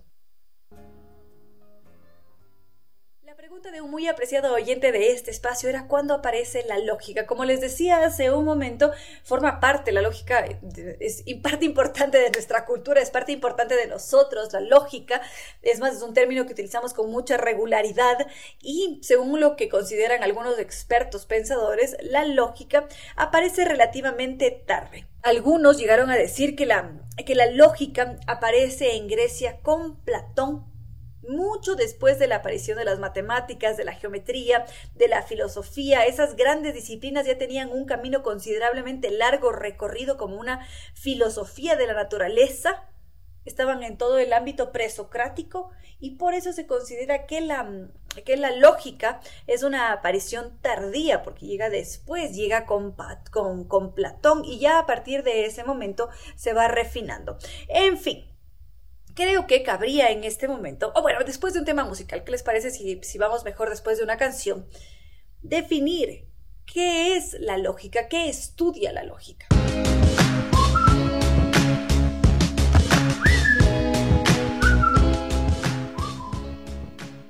Ahora sí, después de este tema musical podemos intentar definir qué es exactamente la lógica. Se dice que la lógica suele estudiar cualquier operación formal del pensamiento, es decir, una forma del pensamiento. Y mm, también se podría decir que la, que la lógica nos permite hacer una reflexión que busca esclarecer lo que ya se estaba haciendo. Es decir, la lógica está en una constante reflexión sobre una operación presente en el pensamiento y que ésta se puede manifestar de una manera implícita o explícita a través del lenguaje. Lo que podríamos eh, decir con la lógica es que se estudia alguna cosa que de algún modo ya conocemos y que esa cosa que ya conocemos no es que nos aporte ah, el saber de algo desconocido, sino que nos lleva a reconocer de forma consciente ese algo que ya se conoce. Déjeme pensar en, un ejemplo, creo que vendría, vendría bien un ejemplo. A ver, con la lógica nos pasa algo parecido que con la gramática. Cuando estamos aprendiendo el lenguaje, una persona no necesariamente necesita saber cuál es la diferencia entre un pasado simple o un copretérito. Simplemente utilizamos esos términos de manera adecuada porque nos enseñaron, porque lo memorizamos, porque lo leímos, en fin, lo tenemos dentro. Entonces, si se está narrando un suceso de la vida, no necesariamente se diferencia verbalmente si es que es un copretérito o si es que es un pasado simple, simplemente se lo utiliza no necesariamente se da razón de la diferencia o de la significación de forma consciente y explícita, simplemente la conocemos. Pero existe la gramática y la gramática nos dice de forma consciente para sirve para esto, esta es la diferencia. Y con la lógica parece algo similar, parecería que, va por allí con la gramática. Entonces, algunos dicen que la lógica es una disciplina inútil, porque se ocupa de todo lo que el mundo ya sabe y hace, solamente que está allí para, para emplearla si es que nosotros queremos. Más o menos me parecería que va por allí el tema, queridos amigos. En fin, enseguida regresamos con la pregunta de nuestro muy apreciado oyente sobre el origen de la lógica como tal. Hace un momento les había dicho, queridos amigos, sobre la lógica, que algunos autores coinciden en que la lógica es una disciplina que no sirve para nada. Es una disciplina inútil, no para todos, ojo con esto, es simplemente la visión de algunos autores. ¿Por qué dicen esto? Porque consideran que, que no tiene una relación con el pensamiento efectivo, sienten que es la misma relación que tiene la gimnasia con un trabajo productivo. Es decir, hay una preparación, hay una posibilidad de mejorar las condiciones de, de la persona, pero no es un trabajo por sí mismo. No sé si es que logro, logro ser clara en ese aspecto. La gimnasia sirve, sí, aporta, pero quizás no tiene una relación con, con el estar sentados todo el día detrás de un, de un, de un escritorio. Ahora, hay diferentes pensadores que han hablado sobre la lógica. Uno de ellos es Aristóteles y él solía decir que la lógica irrumpe cuando el pensamiento logra estar particularmente desinteresado en los resultados. Es decir, cuando no está muy ocupado en ese trabajo de encontrar una verdad o una solución a un problema en particular. Y eso haría que la persona que está tranquila, digamos, pueda volver sobre sí misma, pueda considerar lo que pasa en el pensamiento, eh, intentar verlo de otra manera. Es decir, para Aristóteles, la, la, lógica es el resultado del ocio. Para él, uno puede ser lógico o desarrollar más bien un pensamiento lógico cuando tiene tiempo para pensarlo. Ahora, esa es una visión, la de Aristóteles. Por otra parte, podríamos ir más adelante en el tiempo con Husserl, por ejemplo, y conocer otra otra forma de pensar, otra explicación que se le da a la lógica que finalmente no termina de decirnos exactamente cuándo nació la lógica. Sobre la lógica y su origen, queridos amigos, Ahora les decía que Aristóteles la veía como un resultado del ocio, mientras que otros, como, como Husserl, ve a la lógica como un resultado necesario cuando se produce una crisis. En el orden del pensamiento, ¡pum!, aparece una, una crisis, porque algo que parecía que se iba a derivar con seguridad de una reflexión o de un principio no resulta posible. Entonces, como eso no sucede, de repente se genera una crisis que da paso a la lógica, que nos permite pensar de una manera diferente un resultado, una, una categoría, una característica, porque es en ese momento cuando nos preguntamos cómo estamos pensando, qué valor tiene nuestra premisa, cuál es eh, la categoría en la que puedo encajar este pensamiento que estoy teniendo, cuáles son las causas, cuán generales son. Entonces, sobre esa base, sobre una crisis, uno podría mm, empezar a sospechar sobre ciertas seguridades que teníamos y es allí en donde hacemos uso de la lógica para poder explicar aquello que no entendemos o que nos está generando por allí alguna interferencia. Y no es producto del ocio, como lo decía Aristóteles, sino de alguna crisis en particular.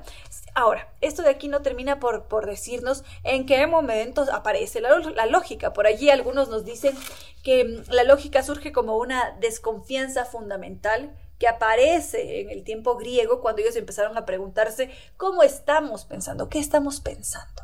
Y allí les dejo esa pregunta, queridos amigos.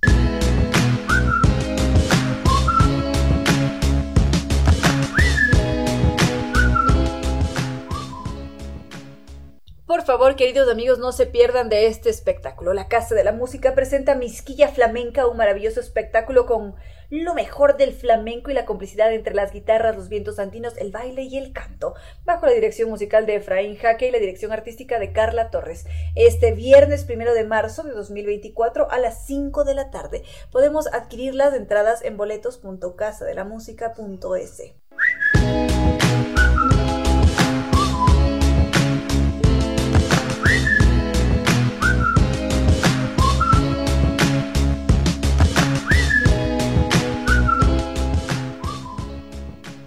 otro recordatorio, queridos amigos, no dejen de visitar los 10 locales a nivel nacional de librería española con esa variedad de títulos que tienen. Acaban de llegar novedades para este mes. Entonces, por favor, vayan, están con libros fresquitos. 10 locales a nivel nacional o si no su página web www.libreriaespanola.com. Mm, y bueno, vamos a ir con algo más de música y continuamos. Yo creo que el tiempo ya no nos da para seguir tratando más temas. Vamos a ir más bien con nuestra entrevista de hoy y ya mañana seguiremos con más.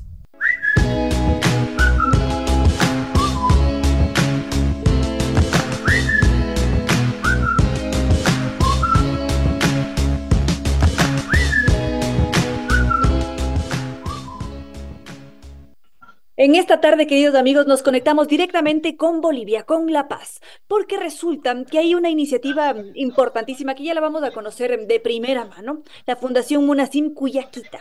Ellos se han dedicado a trabajar por los niños, por las niñas, por los adolescentes que han sido víctimas de trata y explotación sexual comercial. Recordemos que este es un tema que muchas veces nos incomoda un poco, no nos gusta tanto estar al tanto justamente de lo que sucede tanto allá en Bolivia como acá en el Ecuador, pero es importante conocer qué se hace en en los diferentes países para hacerle frente a un tema tan complicado y tan doloroso además porque son centenares o miles de niños los que son robados, los que son sometidos a violencia, los que son despojados de sus familias para cumplir con un fin de esta naturaleza que, que uno muchas veces no llega a entender por qué, cómo pasan estas cosas. Y esta tarde nos acompaña Annelies Cruz Castro, ella justamente es representante de esta organización, tiene una amplia trayectoria en, temas pedagógicos, psicológicos, es psicóloga, por supuesto, es pedagoga también, y está con nosotros conectada desde, desde Bolivia. Qué cosa tan grata, además, poder conectarnos así. Bienvenida a este espacio, Nelis. Muchas gracias, Reina, a ti, a tu programa y, bueno, es siempre bastante enriquecedor poder compartir con otros países, aprender de ellos, pero también eh, compartirles un poco de lo que se vive en, en nuestro contexto. Por favor, querida Annelies, empieza a contarnos un poco sobre la Fundación Munasim Cuyaquita, en donde en primer lugar vamos a necesitar una traducción para saber qué quiere decir Munasim Cuyaquita. Perfecto. Eh, Munasim Cuyaquita está en el idioma Aymara, que es uno de los idiomas eh, nativos acá en Bolivia, y si mal no me equivoco, también lo compartimos con Perú, con Chile y parte de Ecuador. Significa quiere hermanita y nace justamente por eh, la identificación de la explotación sexual en niños y adolescentes, mujeres, ante todo acá en la ciudad del Alto, que es un municipio bastante complejo en el departamento de La Paz. Eh, y bueno, la iniciativa nace a través de nuestro director, el padre Ricardo Yavarini, como una obra social de la Iglesia Católica. Sin embargo, eh, tengo que, destacar eh, todo el trabajo que se ha ido realizando por los educadores en estos 15 años, 16 prácticamente que tiene la fundación, eh, ha ido creciendo no solamente en, el abordaje de la temática, sino en poder establecer alianzas, coordinaciones, lograr que, que, el sector público, que las instituciones públicas acá, el Estado, el municipio, puedan asumir también su responsabilidad, puedan cumplir sus funciones e involucrar a la comunidad, a padres de familia, a colegios, a organizaciones sociales eh, de, de, diferentes rubros, tanto al sector privado también en estos últimos años, para poder combatir, prevenir y luchar contra la explotación sexual acá en Bolivia y la mm, Son 16 años de trabajo. Al inicio de tu intervención, decías que El Alto es un municipio bastante complicado. ¿A qué se debe? ¿Por qué? ¿Qué hace que sea un espacio complicado? Mira, para empezar, el municipio del Alto es eh, a nivel Sudamérica, a nivel regional, es uno de los municipios con mayor comercio informal. Eh, acá, por ejemplo, bueno, si, si, un día ustedes vienen acá, van a ver comercio informal desde que entran al municipio hasta que salen de el tema de comercio, ante todo, el comercio informal. Con eso te estoy hablando también que hay un riesgo altísimo en temas de explotación laboral de niños y adolescentes. Eh, hay un índice de, pobreza o de bajos recursos económicos muy fuerte también Y este municipio, que es el más joven de, Bolivia, eh, tiene una característica particular, ya que acá eh, están concentrados todos los migrantes internos, en este caso son población que viene del área rural, de diferentes áreas del país, del campo, para que me entiendan, ¿no? Entonces es un municipio bastante rico, podría decirte, culturalmente, pero eh, la migración de estas familias, de estas personas del área rural también eh, implica no migrar con sus usos, sus costumbres, sus prácticas, y esto ha hecho que también el municipio eh, sea un poco más fuerte o tenga un peso bastante fuerte desde las organizaciones. Ok, con eso ya nos van poniendo un poco... Ay, mil disculpas, te interrumpí. Sí, no, como te decía, es, eh, eh, son esas características principales que hacen que el municipio sea bastante complejo, el tema de la, pobreza, eh, el tema del comercio informal en, todos los rubros, hace de que también la vulneración de los derechos de niños y adolescentes sea bastante alta. Con esto ya nos queda más claro el panorama y, y, entramos a este tema tan, tan doloroso que es la vulneración de estos seres que son tan inocentes y que además nos ven a nosotros como adultos como los grandes protectores, como los grandes salvadores y de repente se dan estos casos donde muchas veces, al menos así sucede acá en Ecuador, no sé cómo sea allá en Bolivia, es la misma familia los que los explota, la que está allí em, ofreciéndolos como un servicio o es quizás un padre lamentablemente o, o una madrastra los que terminan por explotar a esos seres. Sí, mira exactamente, ese, ya en los últimos años, 10 años podría decirte que las familias convertido en los primeros espacios de desprotección y de violencia para los niños y adolescentes. Eh, como tú mencionabas, no solamente la familia nuclear, que son los papás, los hermanos, sino también hablamos de la familia extendida, las abuelas, los tíos, las madrinas, primos, incluso quienes eh, cometen estos actos de violencia eh, física, sexual, y lamentablemente también han sido quienes han explotado sexualmente a, a los niños y adolescentes de su familia. Entonces nos vemos en un, un escenario muy complejo porque siempre, bueno, hace mucho tiempo y el paradigma tradicional nos habla de que el primer espacio de protección es la familia y después vienen las instituciones, la comunidad con ciertas funciones, responsabilidades, pero en este caso nos vemos enfrentados a, a, trabajar ya con las familias, pero este trabajo es mucho más complejo y de largo tiempo porque estamos hablando de, ya mira, desde el hecho del enamoramiento, eh, creo que es... Eh, es un problema que también se está haciendo mucho más fuerte. Eh, los enamoramientos, tóxicos, las relaciones eh, tóxicas que se dan desde la juventud y que esto obviamente conduce de alguna forma también a, que las familias sean disfuncionales desde un inicio, ¿no?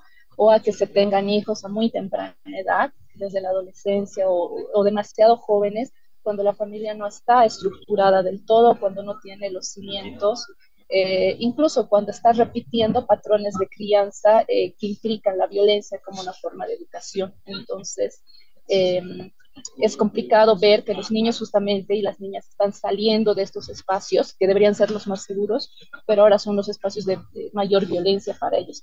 Y salir a la calle es mucho más riesgoso porque se encuentran otro tipo de peligros, de riesgos a estas redes como de, trata, de explotación sexual, proxenetas que obviamente se acercan a ellos aprovechando las necesidades que tienen.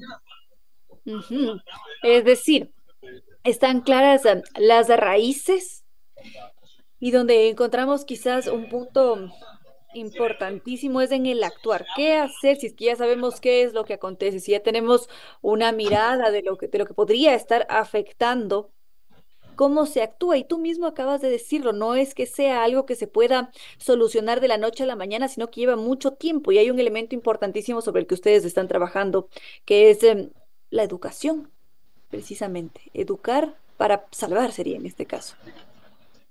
Sí, mira, eh, eh, la Fundación de manera general en sus diferentes programas y áreas de intervención aplica el modelo de tratamiento comunitario esta metodología nos permite trabajar con la comunidad más allá de solamente la persona. En este caso, si nos encontramos con una víctima de trata rescatada o de explotación sexual, eh, no solamente trabajamos eh, de forma integral con ella, tenemos que trabajar con la familia, identificar en su red subjetiva a actores que le permitan a ella estar estable o desarrollar un buen proceso de recuperación y de reintegración.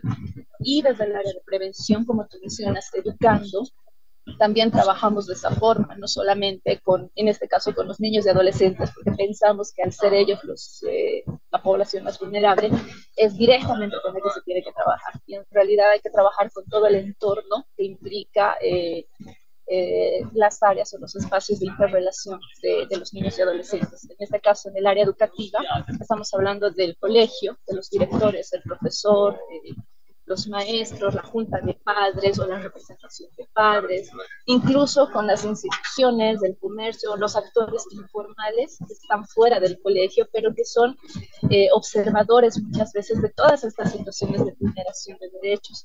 Entonces, eh, como te mencionaba, el, el tema de, de, abordar como tal y saber dónde atacar, o sea, cómo prevenir de manera mucho más efectiva una problemática, también implica hacer un análisis de contexto, ver cómo la dinámica de ese fenómeno está cambiando, ¿no? Y es algo que, como te comentaba, eh, nos, nos, estamos enfrentando a eso en este último tiempo, ¿no? Familias que son las principales eh, expulsoras, violentadoras de los derechos, expulsoras de violencia, y eso implica que veamos otros mecanismos de trabajar, no solo con la familia, sino también con la comunidad.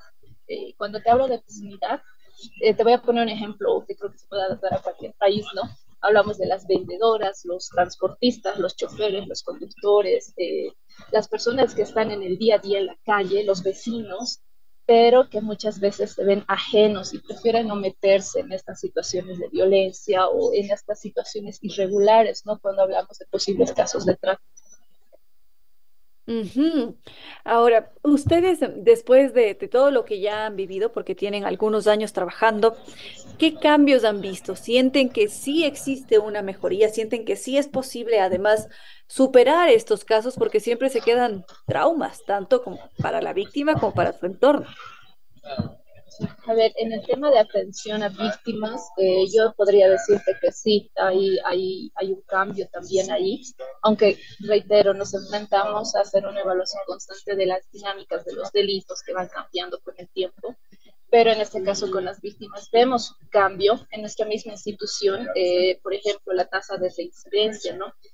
Eh, yo, por ejemplo, te menciono en el caso de explotación sexual, tenemos adolescentes, niñas que han estado en dinámicas de comercio sexual, que después de pasar por la institución eh, y a través de todo un proceso, no solamente terapéutico, social, sino también de reintegración eh, socioeducativa, sociolaboral, tienen otra perspectiva de vida, tienen otro proyecto de vida que eh, involucra también tomar decisiones que estén alejadas eh, del comercio sexual, ¿no? Porque hace muchos años cuando la fundación comenzó, muchas de las adolescentes que nosotros atendimos volvían a, volvíamos a encontrarlas en comercio sexual, en los prostíbulos eh, y en este tipo de espacios, ¿no? A gran parte, más de la mitad de la población que atendíamos pero conforme fue pasando el tiempo, también eh, la especialización de nuestros profesionales, de nuestros equipos y la atención que ha ido mejorando eh, metodológicamente, hemos visto esta reducción de la incidencia. No te diría que es el 100% pues, no reincide, pero es mucho más baja la tasa de, adolescentes o de mujeres que,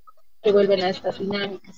Por otra parte, en los colegios también hemos visto un cambio, porque te hablaba de, de la prevención que realizamos en estos espacios educativos. Y algo que importante que, que logramos con esta intervención es que las unidades educativas, los adolescentes, puedan apropiarse de un espacio y liderar un espacio propio en su unidad educativa para prevenir estos temas desde, de manera horizontal, ¿no? Es muy diferente que tú le digas a un adolescente, no hagas caso, o tienes que hacer esto, no tienes que hacer el otro, pero es muy diferente cuando un adolescente, un PASH, un adolescente padre, un amigo, una amiga, le dice y le habla de estos temas, ¿no? Entonces vemos también un cambio ahí de que muchos eh, adolescentes que nosotros hemos conocido hace mucho tiempo, que estaban por terminar el colegio, ahora ya son universitarios, son jóvenes, que continúan siendo líderes activos para prevenir la trata, la explotación. Ustedes tal vez han logrado estudiar cuáles son las principales causas para caer en, en eh, Ay, Vemos que también, por ejemplo, en nuestro país, te decía que eh, hemos visto un cambio porque en todos estos años Creo que estamos teniendo problemas con la comunicación. Em, nos vamos a ir a un, a un cortecito y volvemos.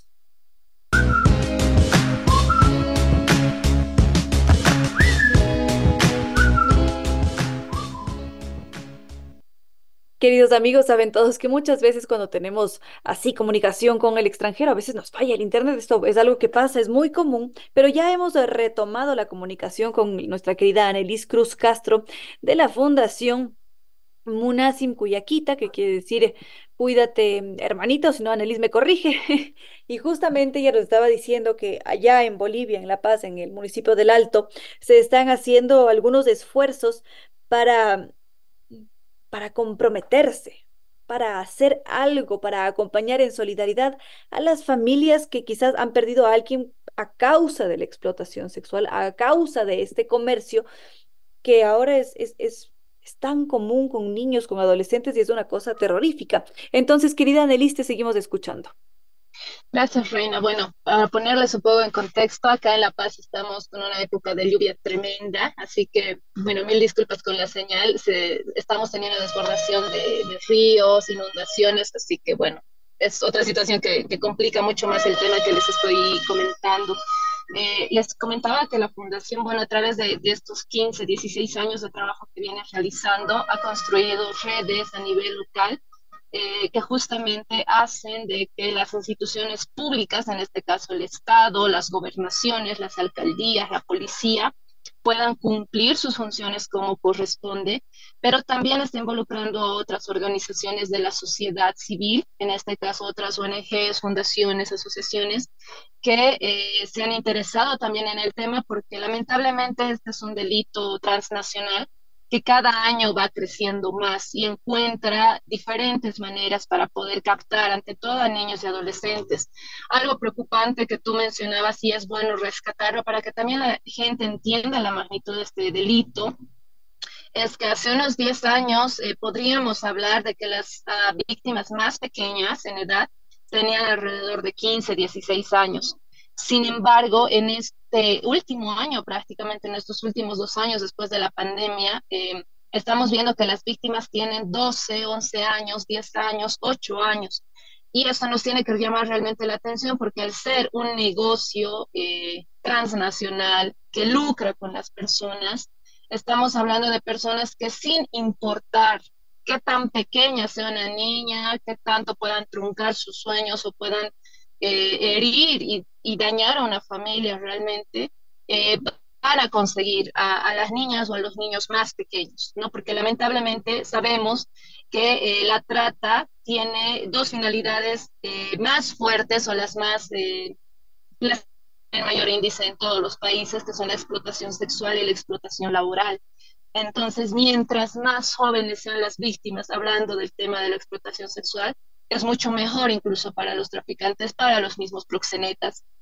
Y lamentablemente eh, ya no hablamos solamente de pobreza, eh, ya no es un factor determinante que sea una familia pobre, sino eh, tiene que ver ya con la disfuncionalidad, la falta de comunicación que existe en las familias, de que puede que la familia tenga una posición relativamente económica estable, pero aún así en estas familias encontramos estos casos, ¿no? Incluso a familias pudientes, yo podría decirte que también les ha tocado en, nuestro país vivir este, este flagelo. Entonces, eh, algo que tenemos que todos tomar en cuenta más allá de quiénes son víctimas, hablando de la explotación sexual, es quiénes son los demandantes, quiénes demandan este tipo de actividades. Lamentablemente, este es un negocio contra el cual no le podemos hacer eh, un frente muy fuerte nosotros como organizaciones de, sociedad civil, las ONGs, porque están inmersas muchas personas que tienen bastante poder, ¿no? Y entre los demandantes de, comercio sexual, pues tenemos un perfil súper variado de, hombres que pueden ser de educación media, educación superior o con posgrados, hablamos de hombres jóvenes, hombres adultos, hablamos de hombres que tienen una ocupación, que pueden ser albañiles o trabajan en construcción, por decirte, pero también son hombres que tienen cierto eh, grado de poder porque son tomadores de decisiones en empresas o incluso en instituciones públicas, ¿no? Entonces, eh, este, este tema realmente nos abarca y nos demanda una intervención mucho más amplia. Eh, formar y educar también desde la casa para que ante todos los varones, no digo que son todos eh, varones, pero ante todo ellos no demanden, no busquen tener actividades sexuales con menores de edad, porque eso es un delito en todos los países, por lo menos en todos los que han ratificado el convenio contra eh, el convenio de derechos de niño, niña y adolescente todos los países que ratifican este convenio están luchando de alguna forma contra este tipo, este tipo de delito y vulneración de derechos. Entonces, eh, yo lo que puedo decirles es que es un trabajo bastante largo también lograr que otras organizaciones se sumen, lograr que el Estado también asuma su rol, porque tiene un rol principal y una obligación principal de cuidado de los niños, pero también todos los que estén escuchando, sean o no de una organización que trabaja sin fines de lucro, sean de una universidad, sean comerciantes, sean conductores, jóvenes o personas adultas, pueden encontrar la manera de poder ayudar a reducir o a prevenir este tipo de situaciones que lamentablemente están creciendo y la proyección no es que vayan a reducir, vemos que van a seguir creciendo este tipo de situaciones es impactante saber que sigue creciendo, que es un negocio, además del que lucra muchísima gente y que no son solamente hombres los que cometen esta clase de delitos, sino también mujeres. Ahora, querida Annelies, quizás porque tú hablabas de un negocio transnacional, es decir, hay varios países involucrados, muchas veces se exportan. Qué pena y qué pena utilizar el término, se exportan niños, se exportan adolescentes y es horrible, es una cosa que muchas veces uno no entiende, pero para otros tiene todo el sentido del caso, quizás ustedes unen fuerzas con otros países como nosotros, como Ecuador, por ejemplo, o, tienen eso proyectado de aquí a algún tiempo más adelante? Eh, mira, nosotros trabajamos, bueno, justamente la fundación pertenece también a otras redes internacionales. Una de ellas es ECPAT Internacional, que trabaja contra toda forma de explotación sexual de niños y adolescentes, eh, tráfico, matrimonio forzado, explotación sexual en viajes y turismo y otras modalidades. Eh, ECPAT es una red internacional que cuenta o que está sumando a más de 40, perdón, más de 20 países pero eh, también tiene varias organizaciones representantes acá en Latinoamérica. Por ejemplo, no tengo ahorita el nombre de Ecuador, pero sé que en Ecuador hay una institución que representa a ECPAT en su país y también promueve acciones desde la misma red. Acá en, la, en Bolivia es la Fundación Monas Cuyaquita.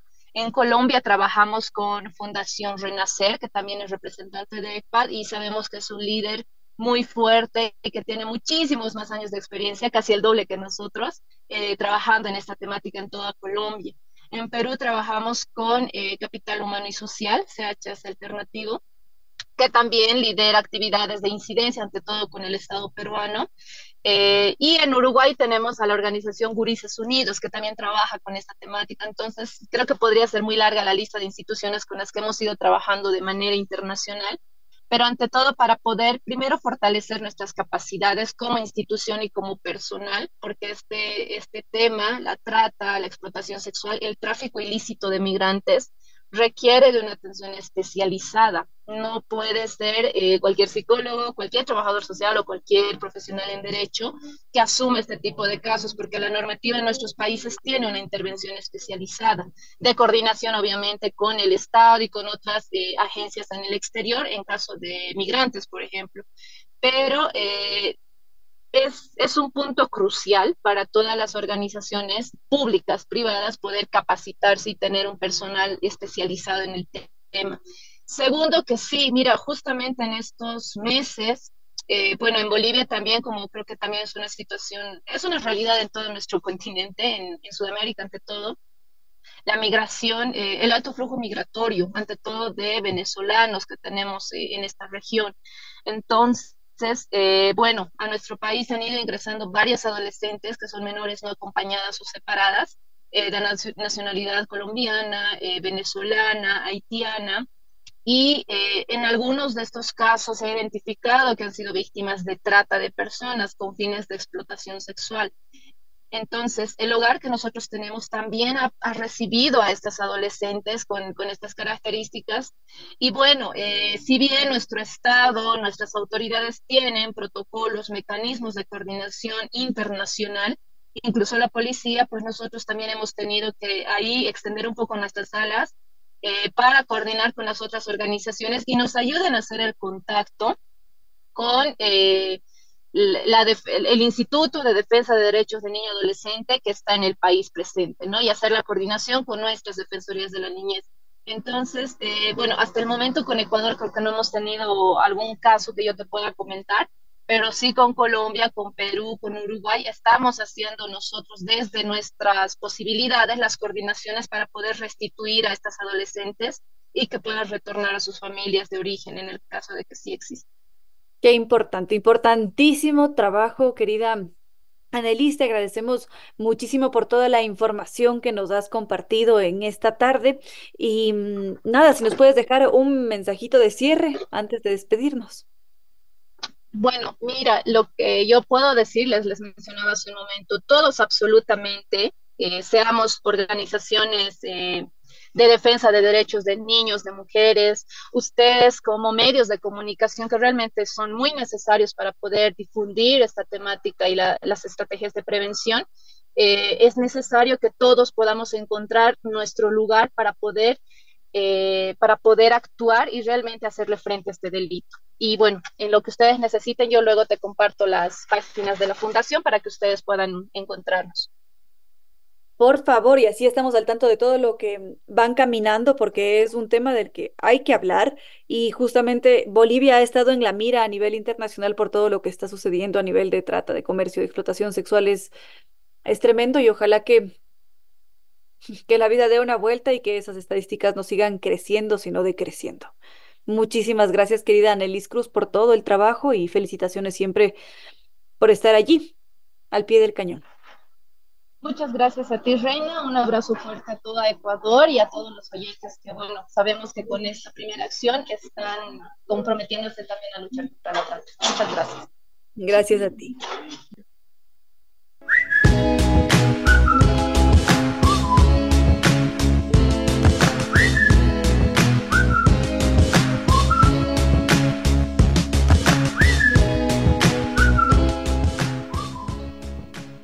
Queridos amigos, hemos llegado ya al final de este vuelo de música y palabra. Para mí siempre es un verdadero gusto poder compartir con ustedes. Gracias siempre al doctor Córdoba en Controles que nos entrega una estupenda selección musical.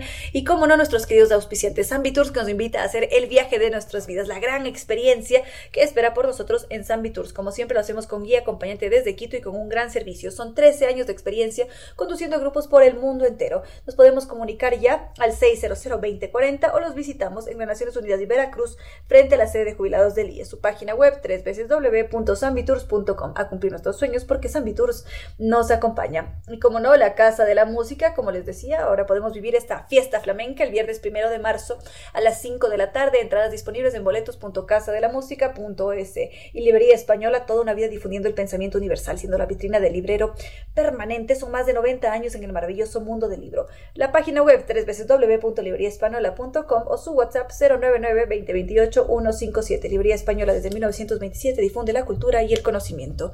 Y ahora sí, queridos amigos, no me queda más que decirles que no fue más por hoy, que los quiero mucho y que será hasta mañana martes que volvamos a volar con cierto sentido.